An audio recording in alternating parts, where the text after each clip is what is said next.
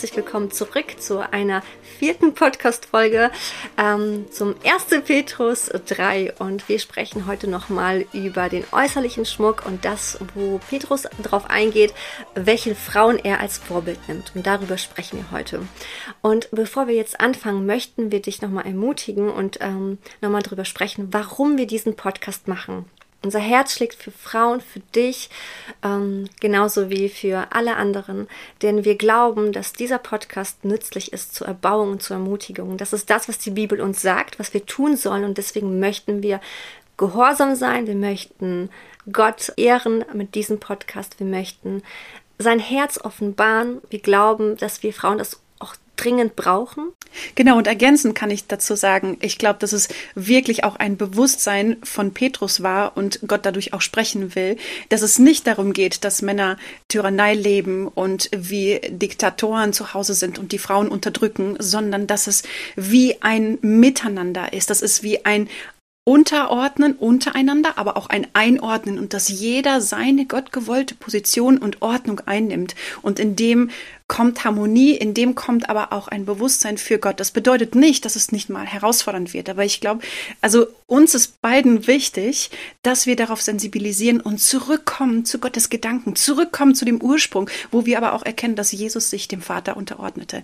Und das ist ein ganz normales Prinzip des Himmels und das ist nicht negativ oder nicht schlecht, sondern das ist einfach Gottes Ordnung und in dem passiert Segen.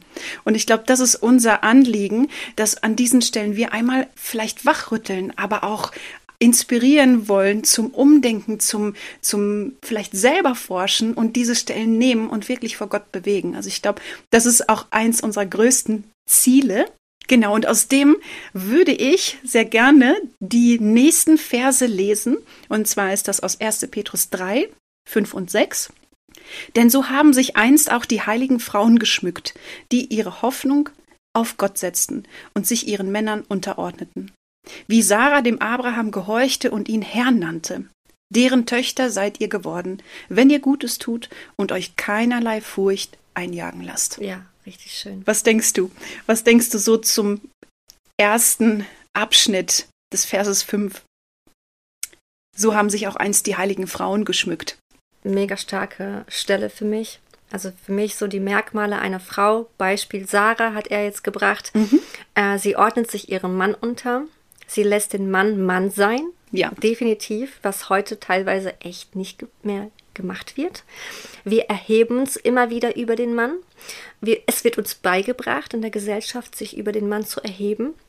Aber auch in Ehen zwischen unseren Eltern. Teilweise haben wir das auch vielleicht also vorgelebt bekommen. Gesehen. Gesehen, genau. Mhm. Ja. Sie, tut ihm, sie tut ihm Gutes es ist eine Frau mhm. wie aus den Sprüchen 31. Auch Sarah ist diese Frau. Sie tut ihrem Mann Gutes. Sie fürchtet mhm. keinen Schrecken, finde ich mega stark. Zu, das ist nochmal so deutlich ja. zu wissen, hier darf kein Schrecken ausgeübt werden, keine Schreckensherrschaft. Sie fürchtet keinen mhm. Schrecken. Mhm. Also sie ist eine starke Frau, in dem Sinne äh, seine Gehilfin und sie ist für mich mutig. Ja, absolut. Und sie ist ein Vorbild für mich. Total. Wenn ich das ergänzen darf, ich glaube, Sarah war jetzt nicht mundtot und ganz stilles Mäuschen und hat nichts gesagt. Nein, das, das glaube ich nicht. Also wenn wir zurückgehen Nein. zu dem Urtext und uns das mal angucken, wie sie Ehe gelebt haben, auch wie Sarah reagierte wo der Engel des Herrn in dem Sinne kam, wie, äh, wie sie reagierte und sagte, so abfällig sagte, meine Güte, was soll ich denn in meinem Alter noch ein Kind bekommen? Ich glaube, dass sie nicht auf den Mund gefallen war und dass sie sehr wohl auch zu ihrer Meinung stand und dass sie das auch geäußert hat. Und ich glaube, so ein starker Mann wie Abraham hatte auch eine starke Frau hinter sich.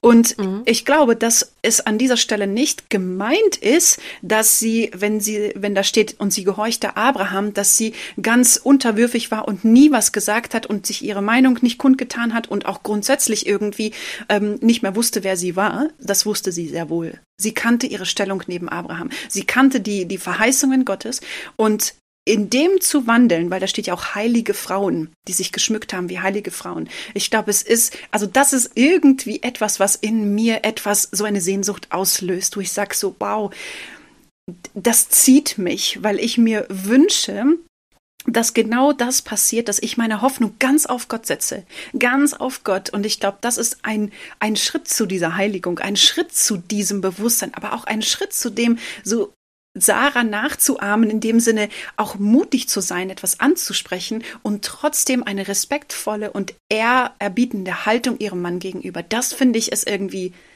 so das, was ich da herausnehme für mich. Ne? Ja, total. Das ist, ich finde das sehr, sehr stark und äh, richtig schön. Definitiv. Mhm. Mhm. Ich würde noch mal gerne die eine Stelle vorlesen mit Sarah und ihren Mann als den Herrn. Mhm. Sarah ist ein Beispiel dafür, sie vertraute sich Abrahams Führung an.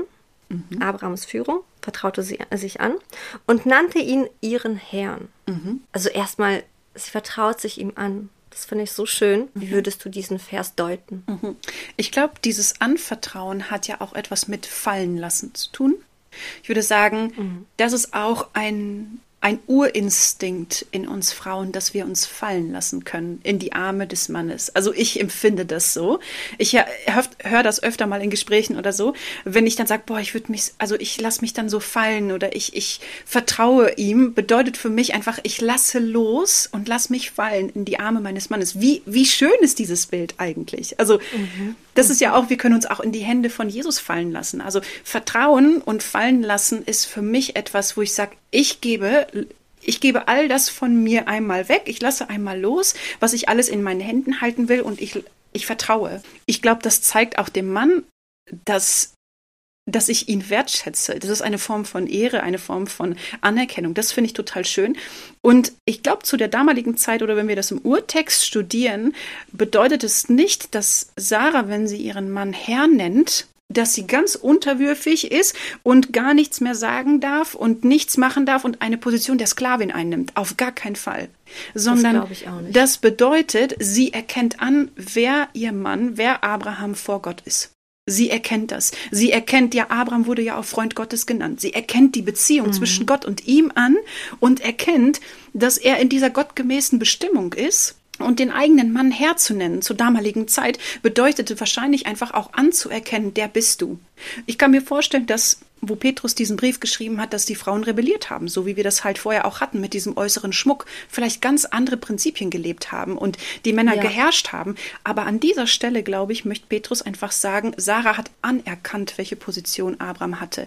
Das heißt, ihr wurde mhm. das bewusst geöffnet. Gott hat ihr die Augen geöffnet für die Position des Mannes. Und das geht nicht darum, da eine geringe Position einzunehmen, dass sie denkt, na ja, okay, Abraham hat ja so eine tolle Position und ich bin ja Fußabtreter, ich bin ja, wer bin ich denn schon?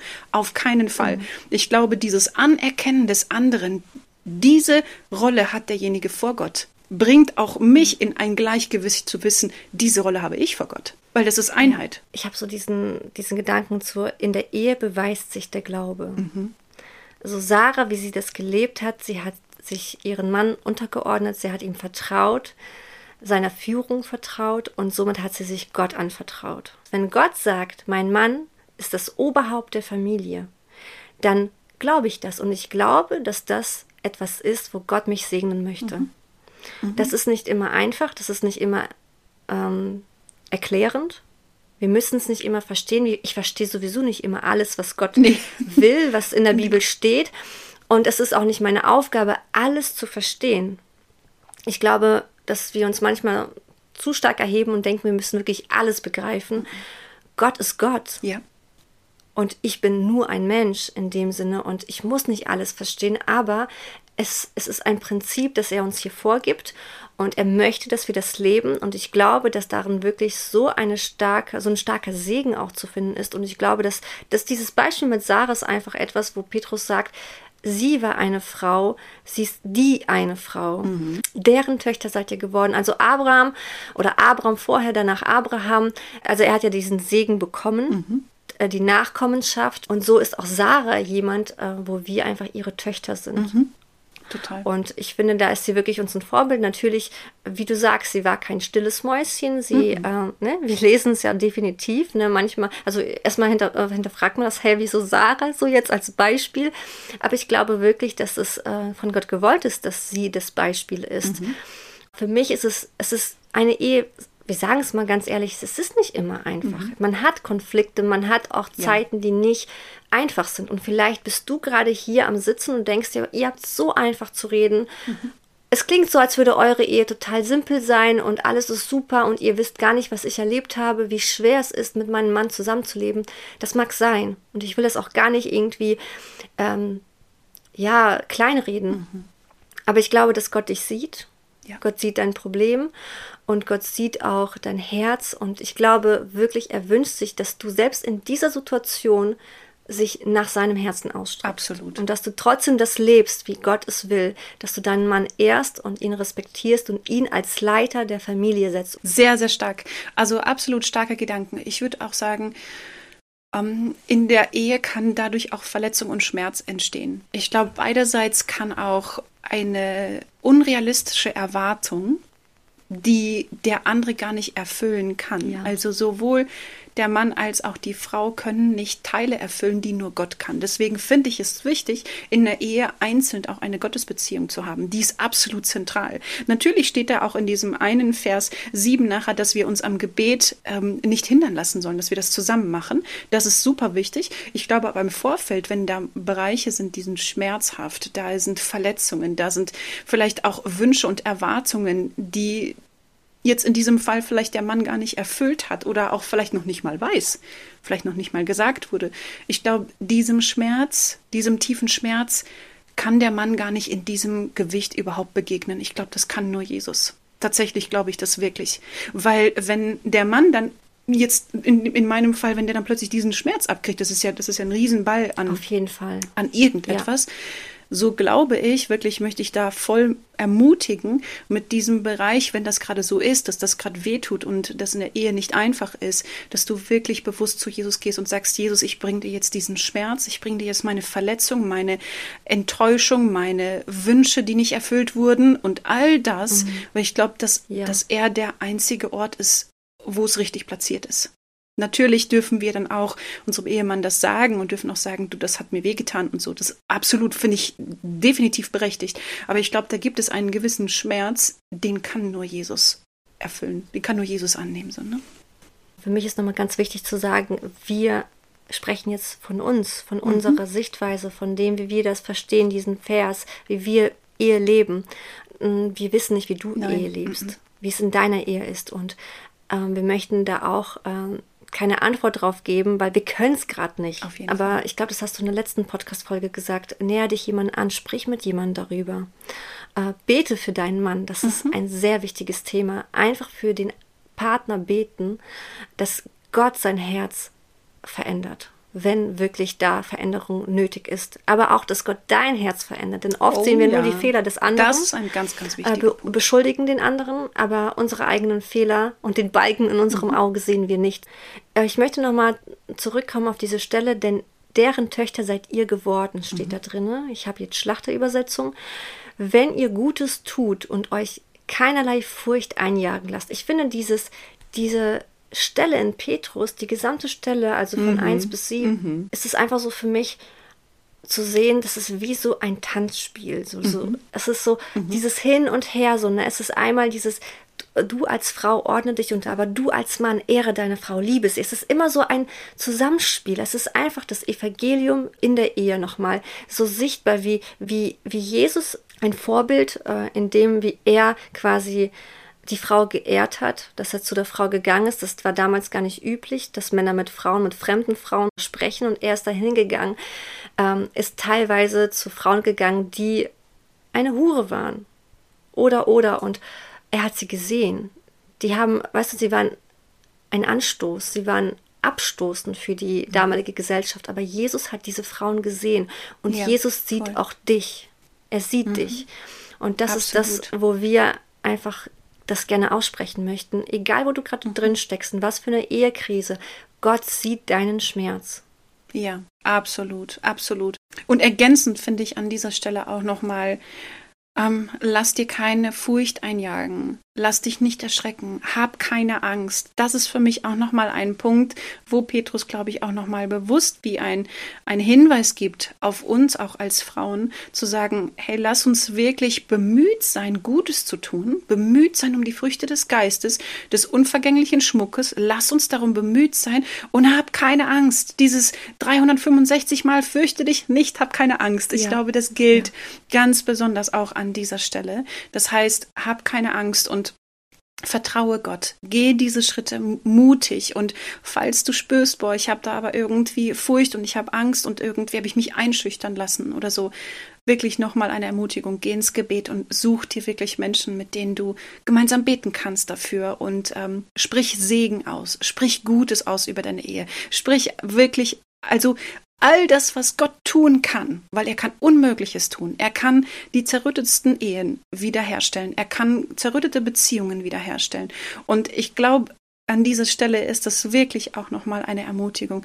Hab keine Angst. Lass dir keine Furcht, Furcht einjagen. Kann ich nur Amen, Amen und Amen sagen. so schön. Ähm, Jesus ist in die Welt gekommen und hat uns Frieden gebracht und wir feiern das heute. Wir feiern Weihnachten, wir feiern, dass Christus geboren wurde für uns, für unsere mhm. Schuld, für unser Verfehlen hat er sein Leben gegeben. Er wurde Mensch, Gott wurde Mensch. Und das ist so, ich finde, das ist so eine Hoffnung, die wir heute feiern auch. Und mhm. auch zu dem, wo wir gerade stecken, sei es eine Ehekrise, sei es Krankheit, sei es egal was, zu wissen, hab keine Angst, fürchte dich nicht, denn ich, dein ja. Gott, bin bei dir. Ich habe dich Amen. erlöst, ich habe dich bei deinem Namen gerufen, du bist mein. Das ist so, ja. Oh, herrlich. Und dann die andere Sache, dass Jesus sagt, ähm, ich bin der Friedensfürst. Komm mhm. zu mir, strecke deine Arme aus, denn ich stehe da und will dich, ich will dich umarmen, ich will dir das geben, was du dir wünschst. Ich will es, aber komm erst zu mir. Und äh, somit möchten wir dich ermutigen, heute zu Jesus zu kommen und vielleicht auch Toll vielleicht hört dein Mann sogar diese Podcast-Folge. Vielleicht schickst du ihm diese Podcast-Folge und vielleicht wird er dadurch ermutigt und dass ihr gemeinsam hingeht und sagt, wir beten zusammen füreinander mhm. in Einheit, so wie Gott das sich gewünscht hat, wie Ehe gelebt werden soll. Mhm. Und wir ermutigen dich da wirklich, ähm, diesen Schatz und den Segen in deine Ehe zu sehen. Nicht auf die Dinge ja. zu schauen, die vielleicht passiert sind, wie schlimm das auch gerade ist, sondern wirklich auf das, was Gott gemacht hat, wo Gott dich mit gesegnet hat. Ähm, ja. Und für diejenigen, die jetzt zuhören und keinen Partner haben, dazu müssten wir auch noch mal was sagen, oder? Mhm. Sehr gerne. Also auch da einfach noch mal von uns.